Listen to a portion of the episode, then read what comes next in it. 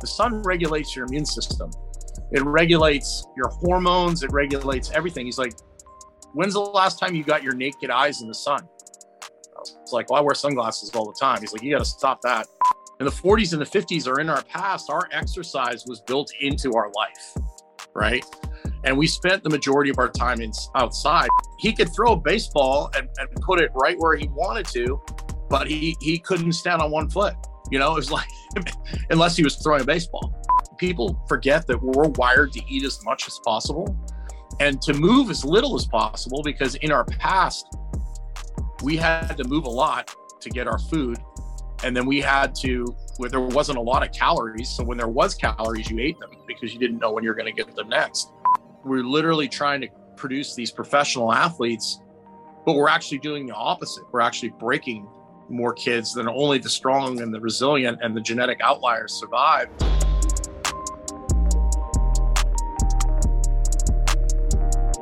All right, Jim, we're on the podcast. Welcome. How are you doing? I'm great. How about yourself?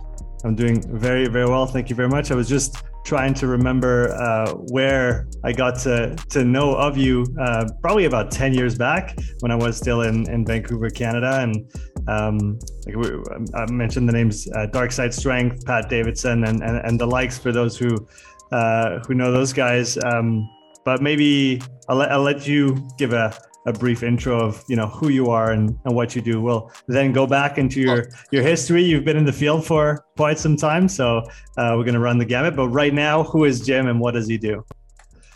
Well, at the moment, Jim is sold his gym and has relocated to Florida. Is in the process of re- kind of reorganizing his life. But uh, uh, Jim has been many different people, and uh, back I started back in 1997, and um, as a as an in, intern GA at, at, at, Liberty University and um, got into lifting at a young age because I kind of had a weird body and uh, had a lot of anger issues and the weight room and sports was a really good way to kind of manage that you know mm-hmm. that kind of bit me on the ass later in my life but um, I kind of fell into this uh, this camp of like I want to, you know, I, the gym I went to when I was in high school was more bodybuilder, but build bodybuilder ish.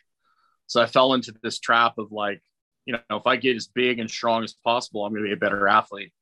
Which there is some truth to that, but there there comes a point where you know there's diminishing returns. And if I was coaching myself, uh, you know, which a few athletes I've had to do recently, is you know you're already a gorilla. You, you need to train more like a kangaroo you know? So uh, my lifting actually kind of cut my career short career short a little bit. I got hurt in, in spring practice doing like a 700 pound rack deadlift pull for reps and tweak my back. And that was the, pretty much the end of my my football career. But mm. um, not that it would have went any further at five foot nine and and uh, you know you, you, don't really have any upside, especially I played fullback and, you know, the, the position of fullback in football has kind of died off. So it wasn't like there was any, you know, long term, maybe CFL would have been an option, the Canadian Football League, but it, it, it, definitely wasn't something I could have made a living off of for sure. It was more of a, a pipe kind of deal.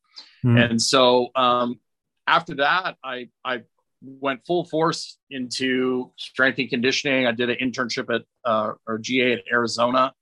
I met Jim Wendler there. Mm. Um, Jim then moved to, you know, in Arizona was great. Brad Arnett was the strength coach there. And a lot of the stuff that I understand now, I picked up from Brad and I didn't know why, because, you know, at the time I was into bodybuilding, powerlifting, um, but a lot of the crawling and a lot of the athletic stuff that I picked up from wrestling too, a lot of this mm-hmm. stuff I picked up earlier in my life. Now I kind of understand the whys. Back then I didn't really understand why we were doing a lot of this stuff, but a lot of it was was giving people variability and getting them in better positions and things like that and kind of keeping them from going down this like you know super extended rabbit hole um, that I'm seeing you know a lot now. So a lot of the stuff I was doing early in my career that I got from Brad Arnett and I got from wrestling helped me kind of with the athletes I was working with. And then later on, I kind of understood. Now I understand why. You know, I didn't understand why back then. But um, you know, basically after meeting Jim, Jim moved to Lexington, Kentucky, and I moved. Uh, I, I was in, it was like right around 9 11. And I was in a lag in my jobs and, and, and Jim said, Hey, why don't you come out to, uh, to Lexington, help me with my first powerlifting meet. And mm-hmm. I ended up sleeping on his floor for a year and, and getting a job and, and, ended up working in Lexington for a while at, at LAC, Lexington Athletic Club, and then uh, partnered up with uh, Molly Galbraith from Girls Gone Strong. Uh, now Girls Gone Strong. And we started a gym and we did a couple seminars, train like a girl. Um, basically figured out that, that I was, you know, really good coach, but I wasn't very good at managing a business and then downsized uh, to a studio that, that I basically ran myself for the last few years. But, uh, you know, I've worked at everything from professional baseball players, football players, but, you know, my main general population was, was women. And, and kind of the thing that sets me apart is like, if somebody comes to me with a problem or a goal, I want to do the most efficient way possible to figure it out. Like, like a woman, a woman comes to me and she's like, I have problems losing weight you know, I want to lose some body fat. My first question is, is are you on birth control? You know, my second question is, do you have a gallbladder? You know, I'm asking these questions.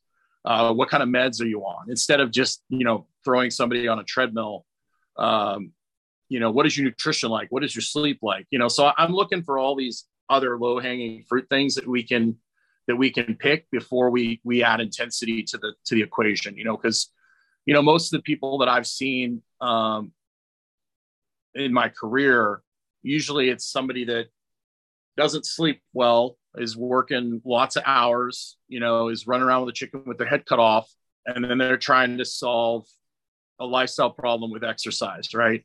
And and that just doesn't doesn't work well in the long run. You know, there's a podcast I did with a lady named Rachel Matthews. She was, uh, you know, pharmacist. She was working three jobs. She had three kids.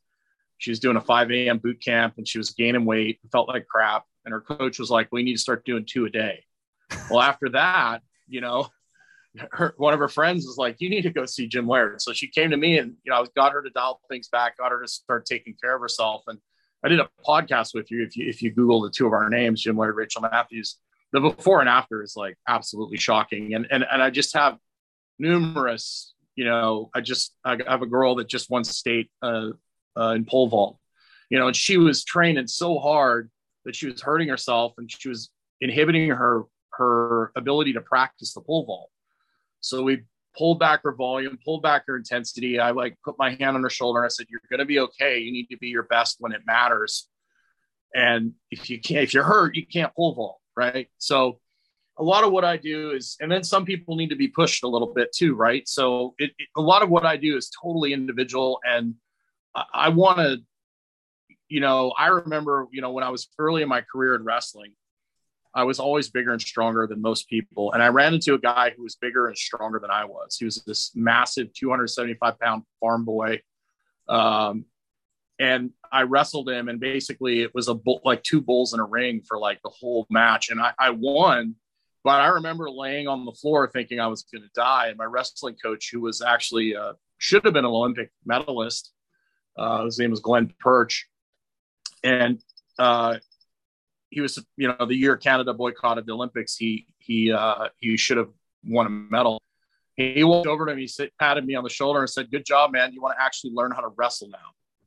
And you know, from there on, I was like, "Yeah, I want to learn how to actually use technique as opposed to just brute power." And from there, I learned, you know, how to wrestle properly. And when you actually learn how to throw somebody properly, you really don't have to use that much effort. So that was part of my early learning experience of like, hey, like there's a there's an efficient way to do this and there's an inefficient way to do it, right? Um, and you know, next kind of step on that was a guy named Chuck Vogelpohl when I first started powerlifting. Uh, Chuck is like, you know, one of the strongest guys, you know, especially in that era in the geared powerlifting era when I lifted. And I remember my first meet, I think I pulled like just under 600 pounds. And Chuck walked over to me you know, and kind of laughed and was like, dude, uh, you should be lifting a lot more than that. I was like, why? He goes, well, you're, you're actually lifting the bar and you. He's like, dude, you got to create leverage. You got to pull yourself through the floor. You got to get the bar to bend and create tension. And then it's like a teeter totter. Well, literally within like two weeks of him teaching me that, I pulled well over 600. In my next meet, I pulled over 700. I didn't do any extra work. Right. So it was all about being more efficient. So that I kind of took that into my career and my approach with people is like, yeah, we want to be a beast, but we also want to have the ability to be efficient as well. You talked about the importance of lifestyle and everything that comes essentially out outside of training, the the other 23 hours, yeah. like some like to call it. How did you start getting interested in, in that facet of things or on, on all those other dimensions that we have to maybe get acquainted with and, and, and learn about if we want to be a holistic practitioner? By destroying myself, essentially. Um, I learned through stupidity. Um, I don't. I I have to be punched in the mouth in order to learn. Like that's just my personality, you know. Um, kind of like my dogs. My I have have always had pit bulls, and and and they don't learn. They, they, they have to have hard consequences for them to learn. They, they, they don't learn by being nice to them. And I basically, you know, I drove my body like a stolen car. Uh, you know, I, w- I was working from five in the morning till, you know, six, seven, eight at night. My, my training was, was decent. you know, um, as far as I never got hurt training, most of my injuries occurred from car accidents and motorcycle accidents, but that's a whole nother thing. But, um, just I ended up with ulcerative colitis, and mm. you know I started doing some research, and I, I, I kind of stumbled upon upon Robb Wolf, who I'd met when I was in California, um, I'd met him years before he was the famous paleo guy, and I started, you know, getting into that, and and because I didn't like with a modern medical, uh, my dad had had colitis as well, and he ended up doing the corticosteroids and never really changed his diet or his lifestyle, and ended up with a colostomy bag, and that was not what I wanted to do. Hmm. And so I started looking into this, and I came across Paul Chek who was like, the harder you work out, the more you got to work in. And I thought having a day off training was was a, was was a day off, but my day off was five in the morning till you know seven eight at night and i get home and by the time i wound down it was 11 12 you know and then i was getting up at 4 4.30 the next day and doing it all over again like an idiot.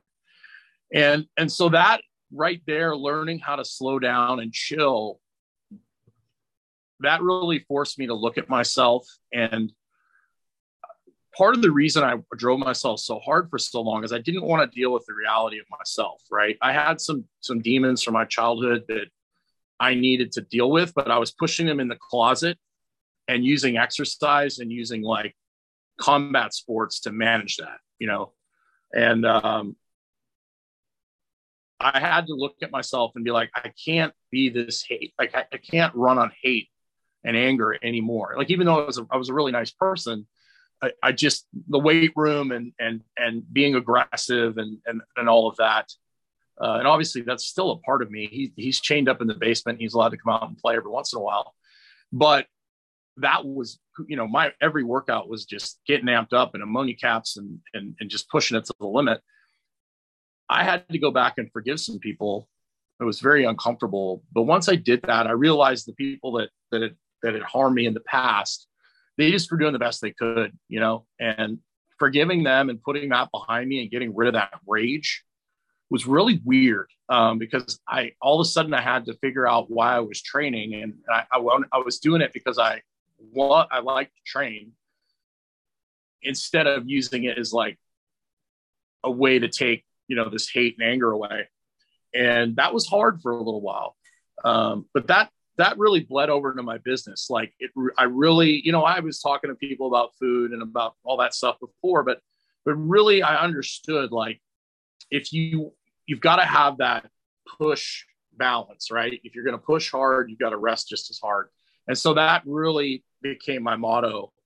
Um, and then, you know, I opened, I was working at a, I was helping a CrossFit out, uh, which didn't work out very well, but I got to observe the community, and the community was absolutely insane. And that's kind of how why I started my gym because I wanted a CrossFit like community, but around a little more rational training and meeting people where they're at, right? And then also learning, like explaining to people the difference between pushing for performance and pushing for health, and it's a total, totally different animal. Um, and then I ran into another massive health issue, uh, probably around what year was that?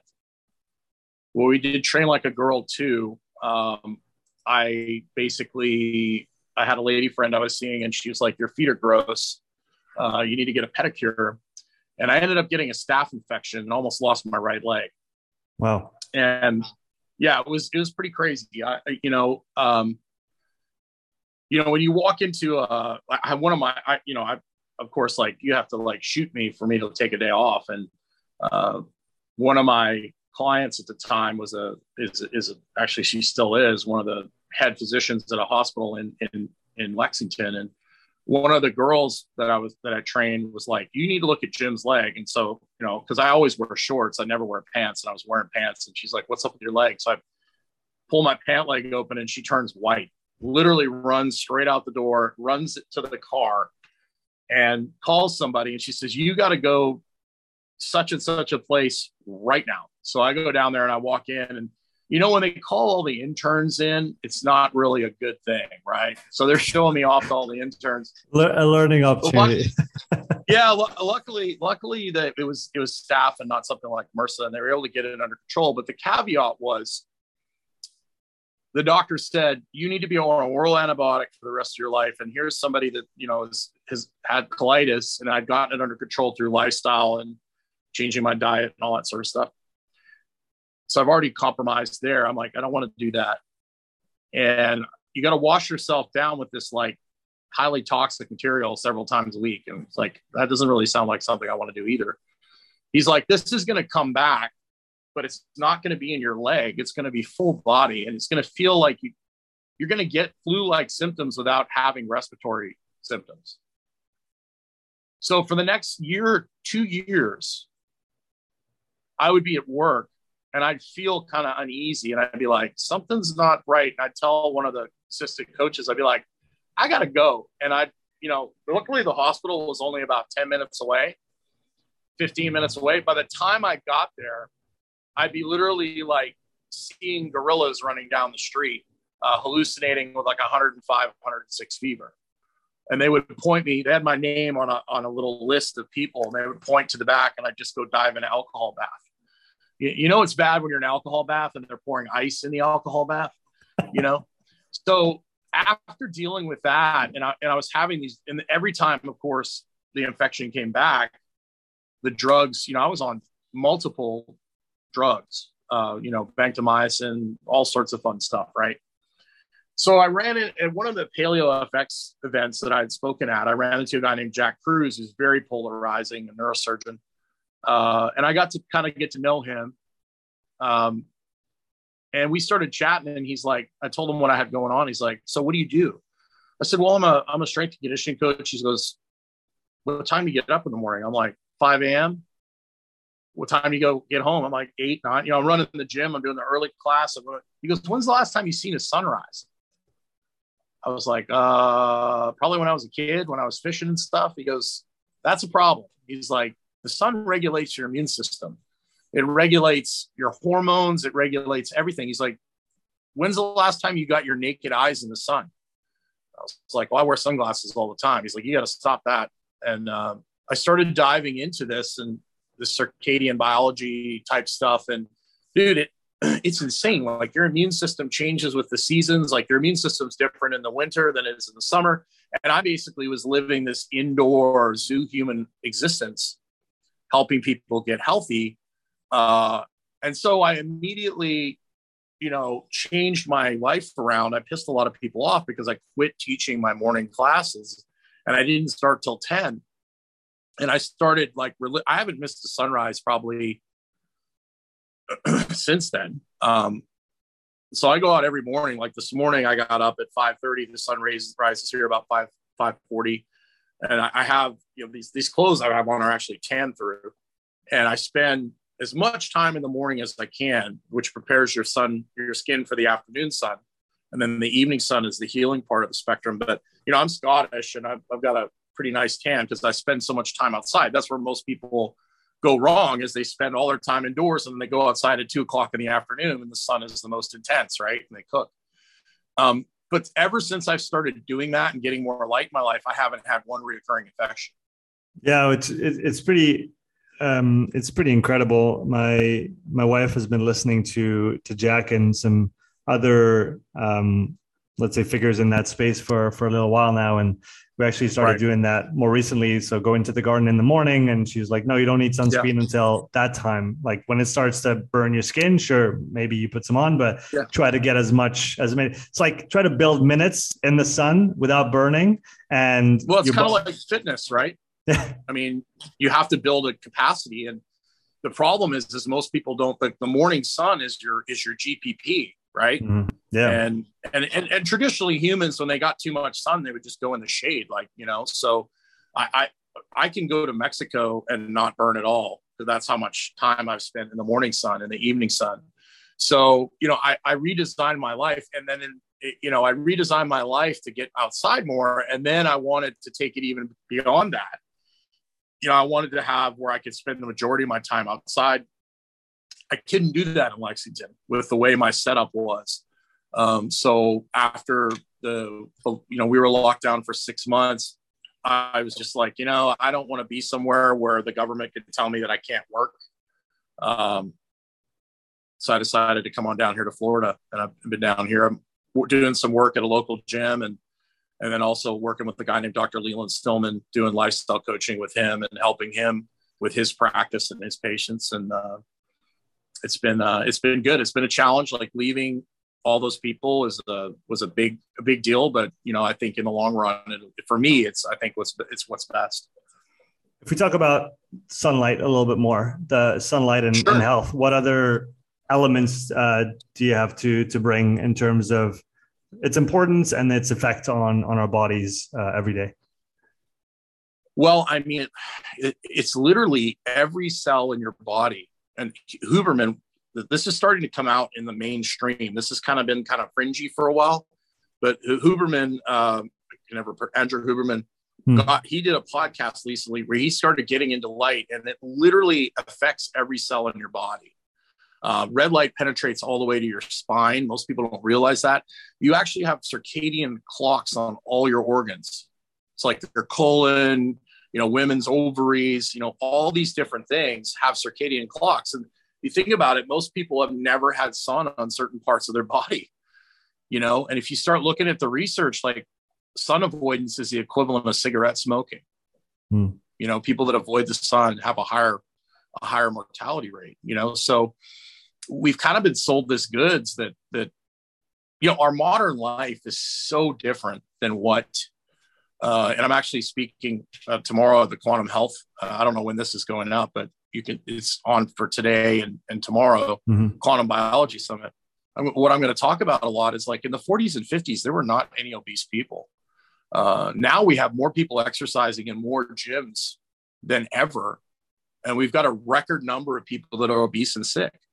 And, and the difference is, is that in the 40s and the 50s or in our past, our exercise was built into our life right?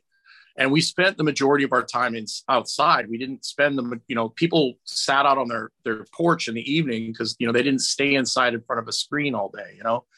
Um, and we're, you know, our modern life, we've outsourced everything. We don't we don't have to grow our own food. We don't have to build our own shelter. That would have been all stuff that you did, right?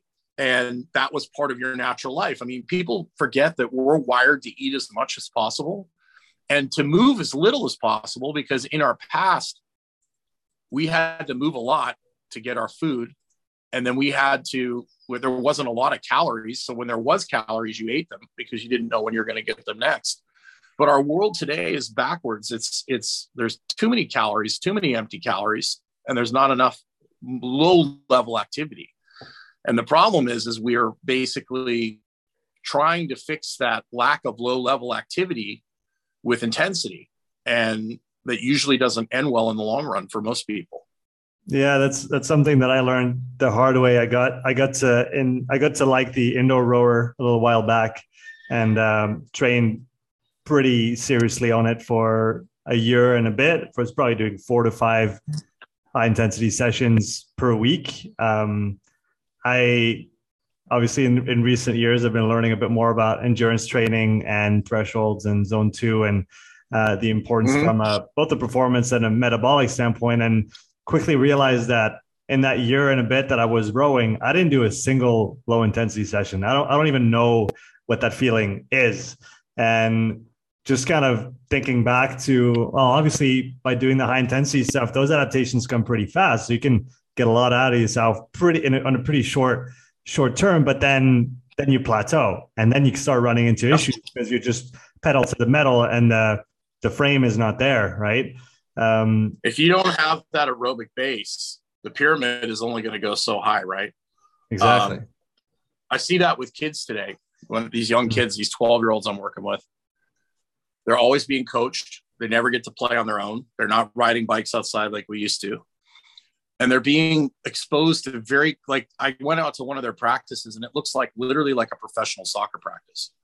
And these kids are being exposed to things that are way beyond their pay grade. And their bodies are using very, very high threshold strategies, you know, strategies like a power lifter would use to lift heavy weights to accomplish some of these tasks. You know, they're hanging out on their joints, they're jamming their spine together. You know, they're getting these jobs done in any way that they can. And, and it's no wonder these kids are blowing up, you know, and it, it, it's, it's when I, when I work with these kids, I almost look at my training session as another sport. Like half of them can't stand on one foot. Half of them don't know how to skip. Um, you know, half of them, um, just their coordination other than soccer is awful, you know, so they don't have that base. So it's really hard to explain to parents that I'm taking a step back and I'm going to fill in some of the pyramid at the bottom so that they can continue to go up. Uh, because a lot of the drills and a lot of the things they're doing, they're just not ready for, you know. And it's it's hard to get parents to understand that. And you know, we'll train for 10 or 15 minutes and then we'll play a game for 10 or 15 minutes.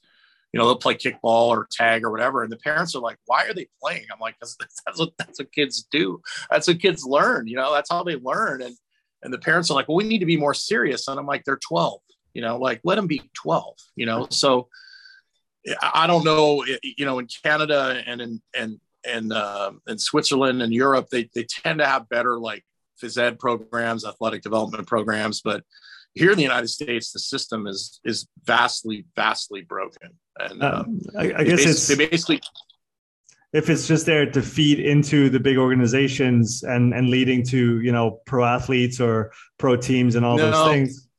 It's about it's about money hmm. it's about money that's that's what it's about it's these aaus and these these these teams they make a lot a lot a lot of money and there's so many there's so many such a big population here and such dramatic diversity whereas if you break athletes it doesn't really matter whereas in like canada you know, for basketball, you might only have one or two seven footers, you know, so if you break them, you know, you're, you're, you're finished. But here in the US, you've got, you know, endless numbers of kids, right? Um, so it, it's it, basically what we're doing to our children here is basically like putting them in math, you know, in the second grade and no other subjects, you know, and, and that's really hard to explain to parents, like, because the way the system is set up, like if you don't play club, the high school coach isn't going to let you play high school. And if you don't play high school, you know, it's just, they, they don't give the kids a break. They, they don't let them play other sports. Um, it's about winning at a, you know, at a mm-hmm. young age. And I see, like, I had a, a kid that I worked with for years that I tried to help, but um, he was six four in the eighth grade. And so guess what position he played in basketball? Center, right? And of course they won every, you know, eighth grade, middle school, championship, right? The kid was probably one of the best high school basketball players ever in the state of Kentucky, but he never grew over six four. But he didn't have any of the other skills he needed to play a different position because all he played was center. Mm-hmm.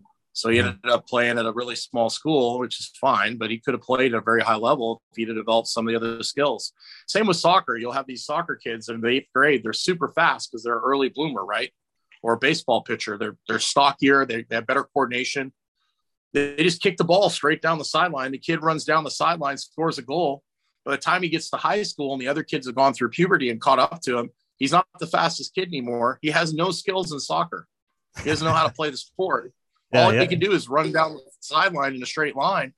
He's finished. He had one. He had one card. He had one one game, and I see that. Uh, I guess you describe it really well for children. I see that I'd say in sports, uh, I've been lucky in the in the last few few months to work with a lot of athletes in, in different sports, and just seeing the lack of general development. You know, they're they're they're probably pretty good specialists in their sport, but they lack a fundamental base of, of general preparation. They're, they, and we need to think athlete first and then specialist second, but we've kind of lost that somewhere right. along the way. And it's incredible how little general work you need to actually show positive effects on your on your sports on your sports work, right? Oh, I worked with Scott Downs is a, ma- a, major league baseball pitcher I worked with for like 15 years, and he came to me just after his Tommy John surgery, and he was a mess. I mean, we had to make some major changes in the way he approached his training, but we didn't do anything fancy, like simple lunges and and getting him to getting his hips work, like lots of floor stuff, like the old Parisi school warm up, you know, nothing like earth shattering. And literally, we put like five, six, seven miles an hour on his fastball in the first off season by doing nothing spectacular, like dragging a sled, you know, like and doing real simple stuff. Um, because his his you know he could he could throw a baseball and, and put it right where he wanted to, but he he couldn't stand on one foot. You know, it was like unless he was throwing a baseball. So getting him to move and, and and that's what happens when you lose that variability, right? So you have variability to help kind of keep you healthy and you have a, if you have a professional athlete a high level performer you, they might need to lose some variability to be at their best, but you've got to constantly kind of keep them from going down that, you know, getting too specialized where they get injured, right?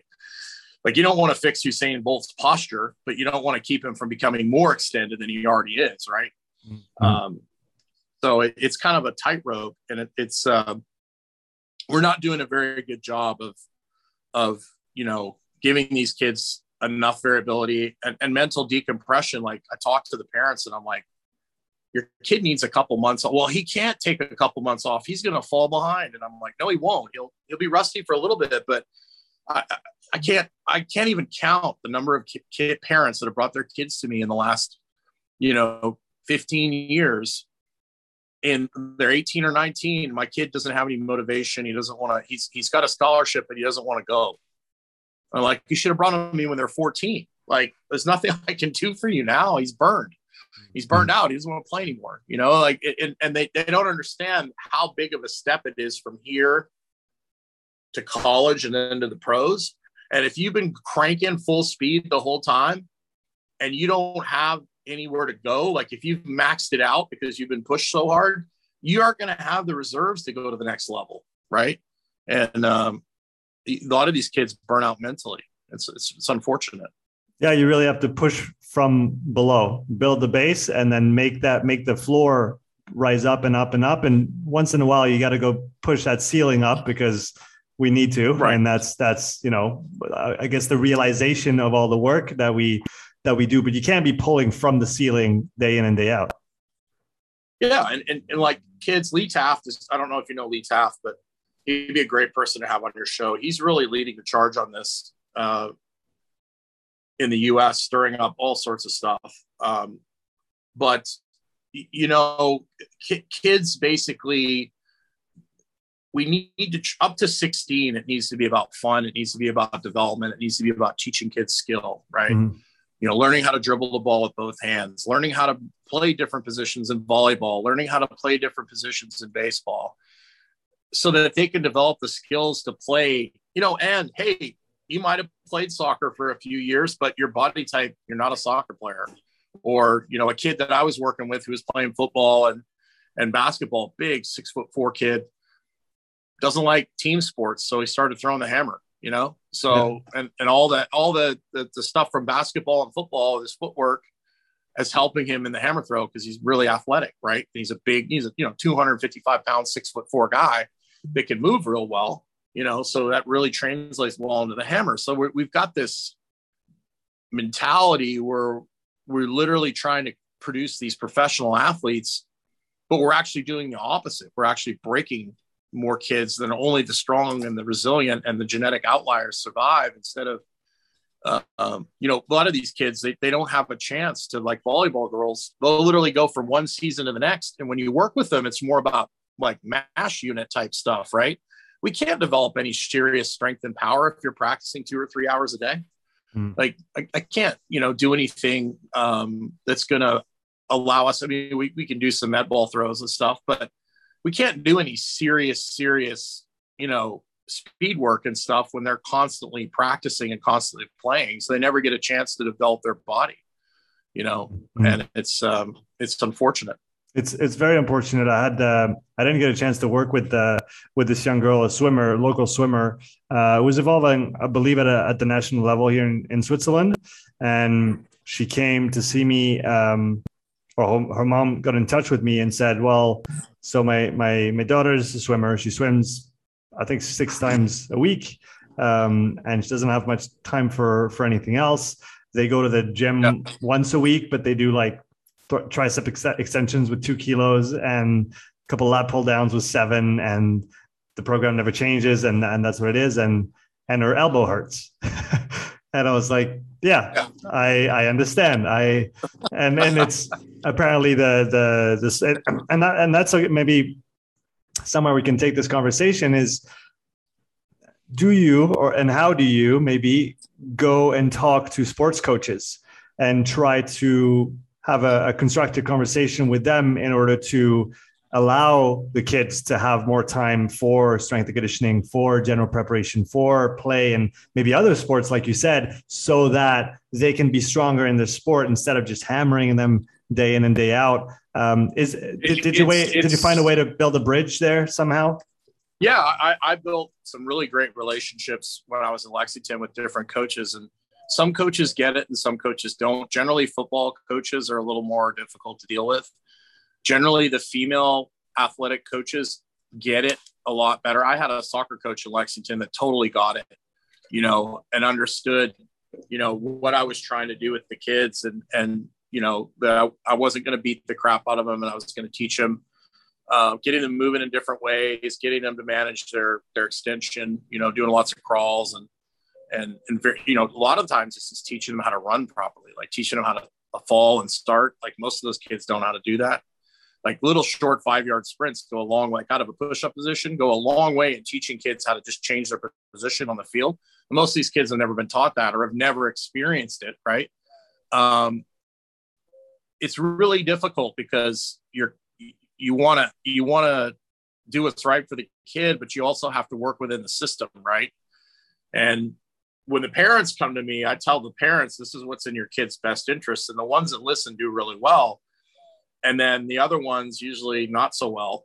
Uh, but you have to like that's why when I work with kids now, I, I try to talk to them about taking an off season or taking a break, but you know that's why I, the training i do is more based on you know doing things like you know rolls on the floor like turtle like you're rocking back and forth and you know doing all sorts of like you know different uh, uh, hip mobility type stuff and and just general uh, general physical preparedness teaching them how to hop in different ways and uh, not a excessive amount of volume bringing their work capacity up with things like like like sled pushes like a lot of these soccer players the resting heart rates are are very high, and it's uh, because they spend so much time playing and so much time practicing in an intense level.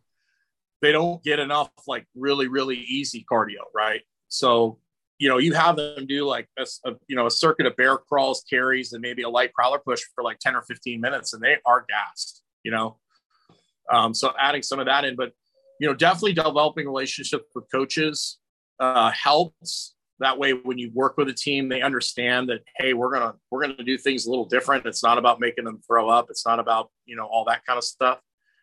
But the system in, in general is really eventually going to have to change for in order for there to be a lot of um, you know ideally when i you know when i talk with parents and stuff i'm like your kid's not going to play professional sports. The chances of that happening your chances your kid getting paid to play a sport are slim to none Okay. Which doesn't mean we don't do the best we can to give them the best shot at it, right?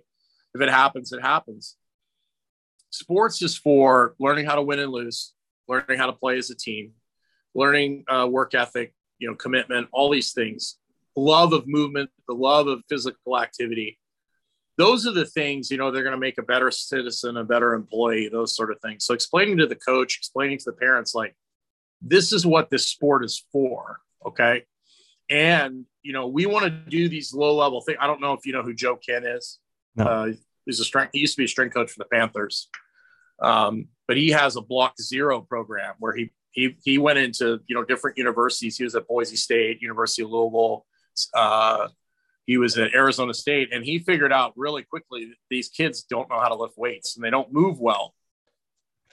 And so he developed this program called Block Zero that was all about like bear crawls and animal crawls and you know teaching kids positions and the, everyone that came into the program had to go through this Block Zero before they were allowed to go into his tier system. And um, you know that's something that that that we need to do is since there's no phys ed in school and these kids aren't playing outside anymore, you know, that our industry is going to have to become the PE, you know, mm-hmm. in order to help these kids um, keep them from getting hurt so much and burning out. I mean, that's that's basically what's going to have to happen. Yeah. Do, do you think that's the, the level we have to take it at, uh, as in educate parents and let them know what is going to be best for their their kids and maybe because I, ultimately would you say that the parents have the reins on what their children do and don't do uh, it's such a hard thing because you've got the the organizations themselves want to make as much money as possible. I mean, some of these soccer kids are playing four and five game, four or five games in a weekend, full 12 year old kid. Full, yeah. Oh, yeah. I thought, like, I thought CrossFitters were crazy doing five WODs a week. no, no. I, like, these are 12, these are 12 year olds playing on a full soccer field, a full soccer game. I had a, I had a 12 year old two weeks ago played in three games on a Sunday. Wow. Three yeah, games. That's ridiculous. Like, really? Like they used to have a rule where you had to have like a day in between, you know, or 72 hours or whatever. They, they kind of threw that out the window, right? And, and this is in the heat of Florida. Like, so it's like, it's crazy, you know, and, and there's a lot of money being made off it. And then the parents, you know, they don't want to rock the boat. And then the kid, the kid, lo- the kid loves it for now. They do, they love it, you know, but I always talk when the kids come into me, I say, Hey, do you have any other hobbies? No, I just love soccer. I said, well, you know, one day soccer is going to end. No, it won't. I said, it will. I said, this is the way you got to think. I said, you're a great kid. Parents love you. That happens to play soccer. But if you are identify as a soccer player, when if that's taken away from you because of an injury or because of whatever, you're going to be in big trouble. You know, so trying to get them to think about that at a young age. You know, I've worked with, I've had dozens and dozens of kids I took from the age of 10, 11, 12, all the way through college. And every one of them said to me, they're like, at the time, I thought you were a complete moron. Um, but now I understand why you got that mentality in my head for me to have other hobbies, for me to have other interests. They're like, it's the most difficult thing I've ever done is to go from being on a team, having coaches tell me what to do, where to go, what to eat, what to do, and then all of a sudden, nothing, you know? And, and all of a sudden, I've my everything I've poured my entire life into this activity uh, for the last since I was five years old is all of a sudden over, and and nobody does a really good job of preparing kids for that. Yeah, I guess it's it's almost fractal because you need that variability in your training. You need the the base, and then you need obviously the sport specific and the the higher intensity stuff, and that's maybe just the competition or the sport itself. But you need that in your life sure. as well from a from an emotional standpoint, right? You can't, like you said, you can't, right. or or even you could take a financial analogy. You want to diversify a portfolio. You don't want to put all your eggs in one basket because, like you said, if that basket goes away, then yeah, you're you're you're in trouble. So, and I guess that's that's something I've been learning about in in recent times because I'm I'm definitely a very one track mind person and always going full on into one thing and again, learning to slow down a bit. We just built a garden with my wife uh, the last few months and spending time there every awesome. week and turning off and picking stuff out of the dirt. And then it's it's different. And I, I used to hate it, honestly. I used to not like going to the garden. She had to drag me there sometimes to help her. And now I'm like, okay, are we going this weekend? Are we going Sunday morning? We have some time. Maybe let's go in the evening with sunset. Um, and it, it it actually adds a lot, I guess, of um, I don't know. It, it adds some really nice things to to your life when you have multiple things to look forward to. Uh, and as much as maybe I would I would probably say, well, it takes away from me getting better at what I do as a coach, but it makes me better as a as a person all around. And at the end of the day, maybe we need to not just maximize one thing, but look for a few different things to try and and slowly push forward and evolve and grow with. Yeah, I mean, you have to have, you know, people will say if you want to be a super, super high achiever, you know, you you can't have balance. But I've found that the more time I have to myself, the more time I get in nature, the better coach I can be, the more driven I can be when I do work, you know. Um, so it, it's just it's it's like, you know, it, life is so short. Is it is it really worth going 100 miles an hour all the time. And i used to like i used to do that to distract myself. I couldn't sit still for a minute. But i'll tell you what if you are a type a person and you learn how to truly let go and relax it's the most liberating thing you've ever done in your life. And most people don't don't think about that because our life is so fast paced like you know the scrolling on the tiktok scrolling on the instagram you know i mean our lives are so um, go go go go to actually sit and like I got a bunch of I've got one of the reasons I moved here is got nature trails literally right out front side of my apartment. And like literally in Lexington, I'd have to drive 30 minutes, you know, to go anywhere decently in nature. And if you just like go quietly and sit for 10 or 15 minutes, like and just listen to the birds and listen to the, I mean, it literally is is is like hallelujah you know but people, our lives are so busy we don't ever take the time to do that right? And i think when you look at people that are extremely driven usually when they're you know on their deathbed they're usually like i wish i would have spent more time with family. I wish i would have done more things that i enjoyed. You know nobody nobody says i wish i would have you know um you know done i wish i would have wrote written 10 more programs you know? Um it's it's just there's got to be a balance you know yeah, and it's it's like you said, it's really hard. Um, and I totally identify myself in what you just said. We were just in the mountain this weekend with my wife. We took a little three day hiatus and went to visit a place here in Switzerland that um, we didn't think much of before, but we very very much fell in love with this weekend. And actually looking at maybe some future opportunities in that in that area. And I had the weirdest feeling coming back from the from that weekend, Monday, Tuesday, Wednesday this week I was, I was not, I was, I was definitely not depressed. I was not tired. I was just so relaxed. And Lynn kept asking me, "What's wrong with you? What, what's going on?" And I was, I had my my normal work days, but I was just really, really chill, and it just felt really foreign to me. But maybe that's something I need to look forward to and and try to achieve more often. Well, it, it's hard as a coach because like doing this doing this podcast, you have to be entertaining, you have to be engaging. And if I just sat here like a log, you know, nobody's going to want to want to listen. Um, I don't want to listen to myself if I'm talking that way. But when you're coaching, you know, like I'm working with 10 or 15 kids, it takes a lot out of you, you yeah. know, and and you know, especially like when I worked at the Division One level, when you're working with, and it's better now than it was, I, I believe, when I was there. There's more staff and stuff, but still, you got 70 football players in a room or 30 football players in a room. You got to be a gorilla for an hour and a half. You know, like you got to be on it and yelling and screaming, and that is exhausting. If you do that all the time, I mean, you're gonna, I mean, you're gonna run into problems. I mean, that's just the way it. Unless you totally chill out and shut off, you have to have the opposite extreme, right? And um, do you have some good strategies for this that you implement with either your clients or, or people you worked with uh, in yeah, athletes sure. you like, worked so, over time? Yeah. So, so basically when I, when I, um, when I'm done, like anytime I'm not talking on a call or coaching people, sorry, I almost kicked the phone over. I close my mouth and I breathe through my nose and I try and breathe as little as possible. Um, like it's a Buteyko breathing kind of deal where I calm my nervous system down. I have some resets uh, that I do um, that are kind of PRI-ish um, that involve, you know, exhaling and getting air out. I try to, you know, breathe in for for four, hold for four, exhale for six to eight to try and get that parasympathetic system on. You know, I go, I, I jog in the pool. I, I, use that as a way to get some uh, to turn my parasympathetic on. So, you know, the problem with high threshold people like myself is we're always in a state of alert and and things are going to suffer. Your digestion is going to suffer. Your immune function is going to suffer.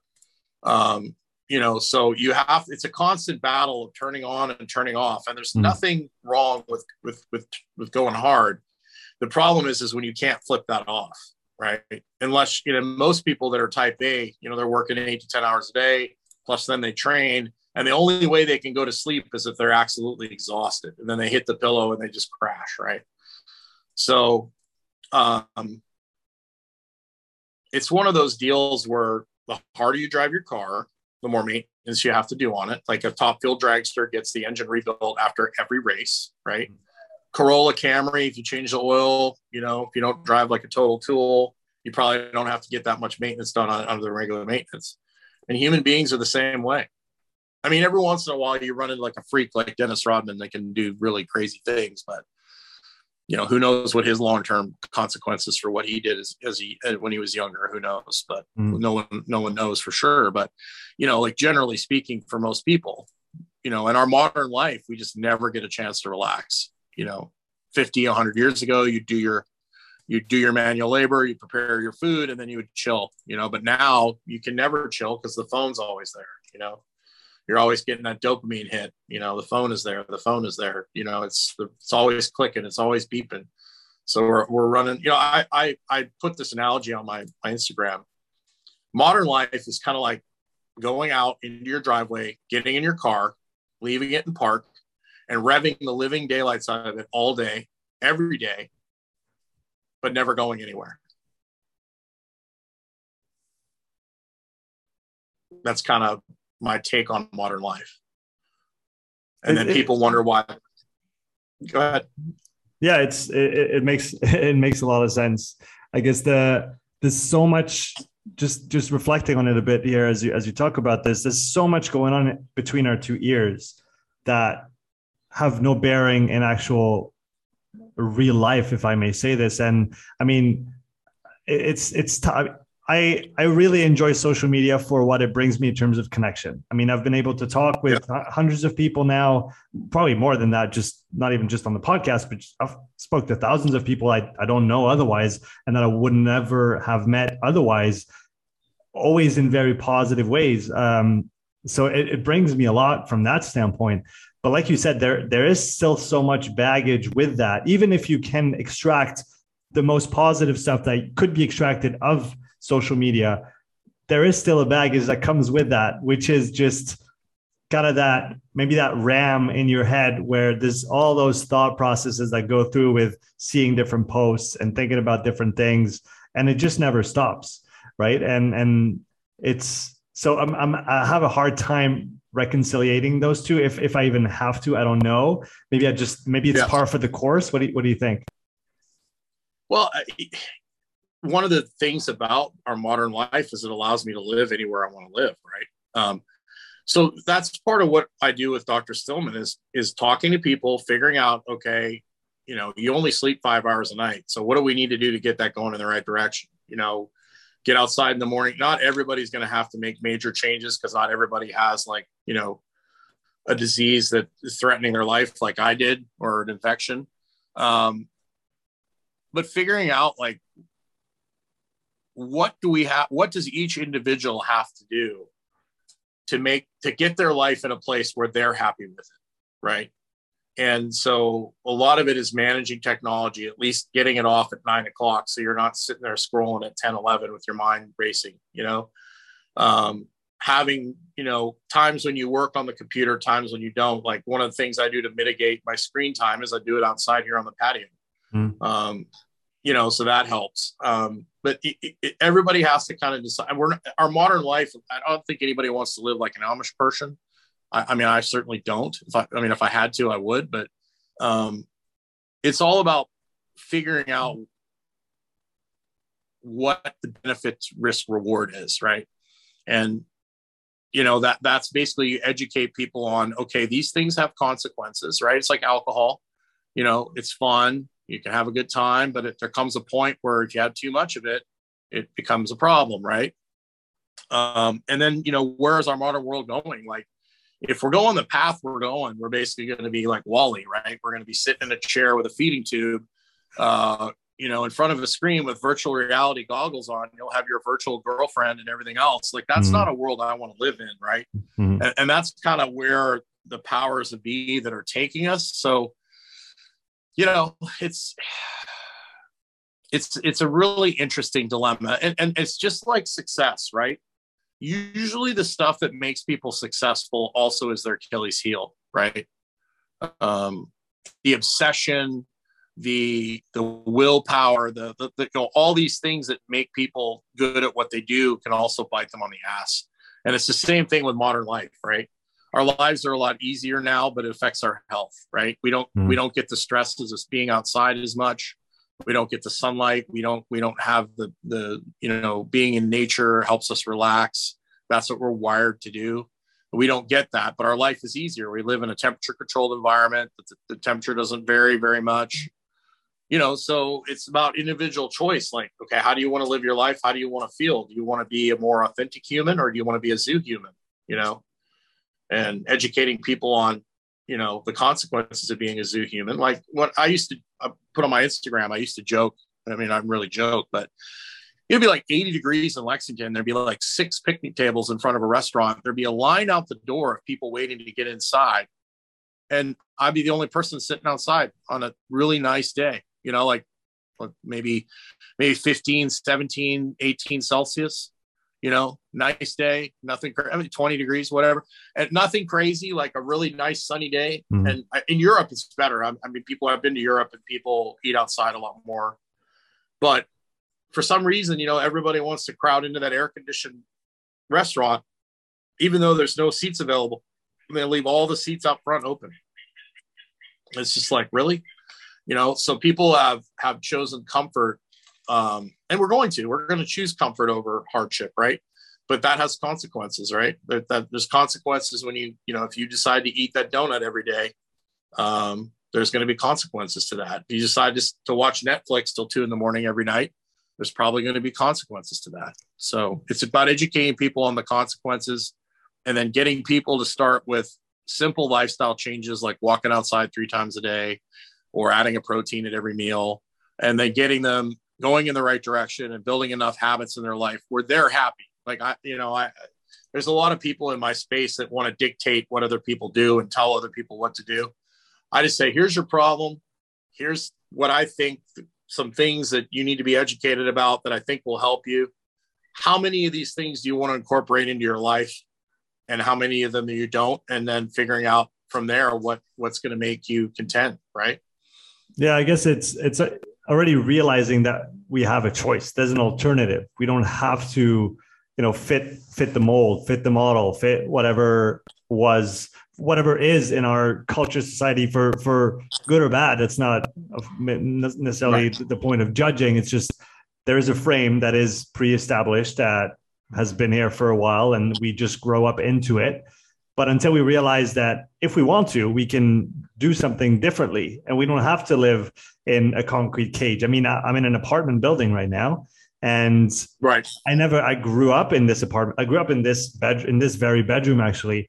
I never thought about it as being a problem. You know, that's just where people live. This is how it is. Sure. But then you right. look at it from the outside and you think that's literally worse than you know poultry that they raise in cages on top of each other um, that's pretty yeah. much that's pretty much the same thing in terms of like you said our non-exposure to the outdoors to uh, different temperatures to different environments so our our variability is is is nullified essentially by controlling those environments so much well and it, it lowers and it lowers our resilience too right mm-hmm. you know like being out in nature walking you know all these things build the res- uh, make us a more resilient human right?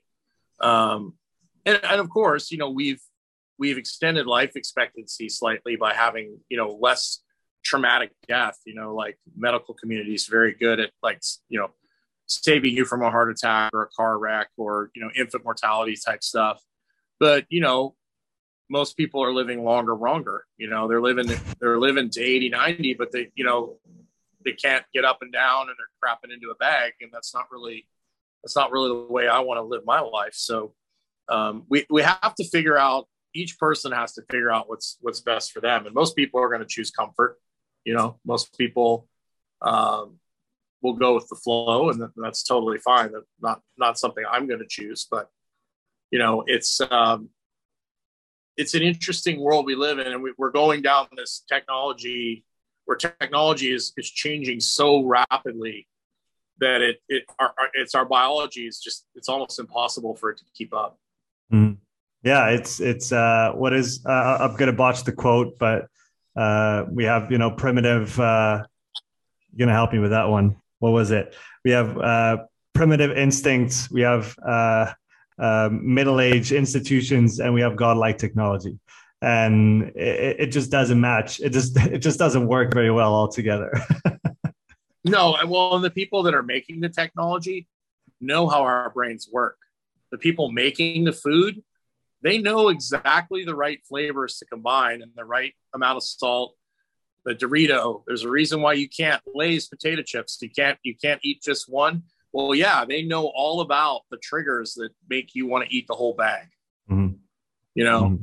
So there's some really smart people that are using our own genetics and our own uh, wired uh, instincts against us to basically, you know, feed us more stuff and sell us more stuff, you know. So it's uh I don't know what the answer to it is. I think the answer is self-awareness and then you know, you figuring out what's best for you and your family. Um mm. but you know that that's that's basically um you know where it's at. And I mean you look at some of the stuff that in the last couple years with you know the hand sanitizer and children not playing with other kids and and you know them being them staying inside like the mental health issues and then the you know getting so far away from you know children aren't aren't playing out in dirt anymore and like what that's doing to their immune systems. And hopefully a lot of people will figure it out that they need to have you know a more authentic human experience um, we'll have to see what happens the last topic i wanted to chat with you about uh, one that hopefully we can all control in our own life is sleep what yes. are some of the strategies that you like to recommend or put in place so that we can optimize this part of our life, which is pretty much the biggest part of the biggest yeah. time we spend on I, earth is sleeping. yeah, Dr. Stillman and I are putting together a course, um, you know, for people that can't either can't afford to work with us directly or don't want to. Mm. Uh, and our number one thing is sleep. Like if you get your sleep in order, and of course, there's always that one guy that doesn't doesn't sleep, and you know whatever. There's always an outlier, but for the vast majority of people, um, you know, sleep is the foundation. If you fix your sleep, you're going to crave less sugar. You're going to crave crave less alcohol, and that all comes out bound to basically fixing your lighting environment and getting out in the morning, getting out sometime during midday, and then getting your lights off at night.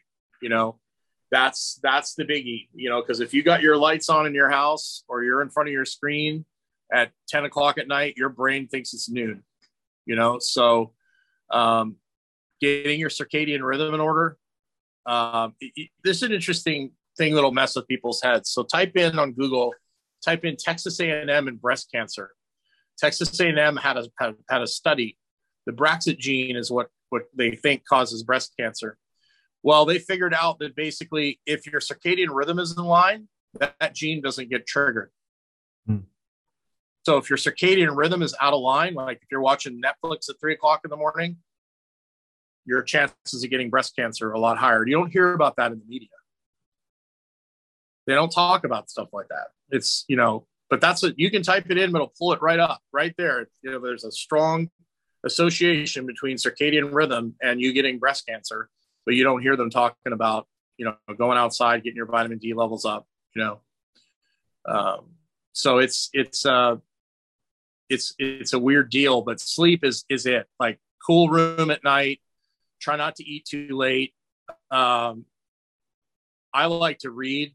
I'll put a red light headlamp on and i'll read um, so that you know when you read and your eyes go across the uh, the page it's kind of hypnotic that's a good, really good way to relax, like reading a real book. Uh, but having some sort of uh, deal where you basically are shutting down um, several hours before bed, getting off the phone, getting off the screen. If you do have to watch TV or something, wearing blue light glasses. I have red light um, night lights in my bathroom. So if I have to get up in the middle of the night, I don't have to flip them on. And I have a I have a an EMR-Tek red light that I turn on when the sun goes down. I flip that red light on in my apartment. Um, everybody that walks by sees my my house glowing red, but uh, it, it basically it simulates like fire or candle candlelight, which is doesn't mess with our circadian rhythm as much as the you know the bulbs we have today. Or or incandescents are actually decent too. They're not as they've got red in them, not just blue. Mm-hmm. So, but getting the bright lights off at night when the sun goes down, and then you know if you can get out in the evening, and that that evening sun helps wind down your physiology as well. Uh, make sure you don't take like a cold shower right before. I have people do like cold plunges before bed. I'm like, your temperature is supposed to drop before bed, not go up. mm-hmm. So hot Epsom salt bath really helps. Um, but you know, a breathing drill like in through the nose, easy. When you breathe in too, you don't want to. It's not like a shrug, right? It's just easy. You fill up circumferentially, you fill up everywhere, and you pause, and then you give a long exhale you know, like a four second in, a four or five second pause, and a you know six to eight second exhale, like that for about three minutes, you know, pretty much will knock most people out. So, yeah, the, but you know, until your until your sleep's in order, it's going to be very difficult to make dietary changes. It's going to be very difficult to um, exercise at any kind of level. You're going to be craving stuff. You're going to have issues, you know. Yeah, uh, the the hot showers have been helping quite a bit. I've, I've been doing that for I don't do them all the time, but it definitely helps because yeah. and and that's what I think what you said where it's gonna you're gonna warm up with the shower and then your body's gonna cool down and that cooling down is one of the signals that help us just fall asleep and and so that's doing perfect. that and um I guess sound is a big one for me. The birds here are insane with the trees that we have around, and at four they're up regardless of if I care or not. Uh, so earplugs have been really, really helpful, and I sleep really oh, nice. well. And I've been actually waking up at 5:30 for the last couple weeks with the with the sun and without needing an alarm. And I try to go to bed at 9:30 to match and, and have a good sleep. Um, I, it makes such a difference. I mean, my my days is so much better when I sleep well, and my frame of mind and it's it, it impacts it truly impacts everything, doesn't it? and and you really don't have to go like it doesn't take long to get your circadian rhythm back in order and if if most people knew like i always say this all the time most people knew how easy it was to improve your sleep. Just getting out of bed and going outside and getting your eyes and your skin in the sun in the morning most people would do it.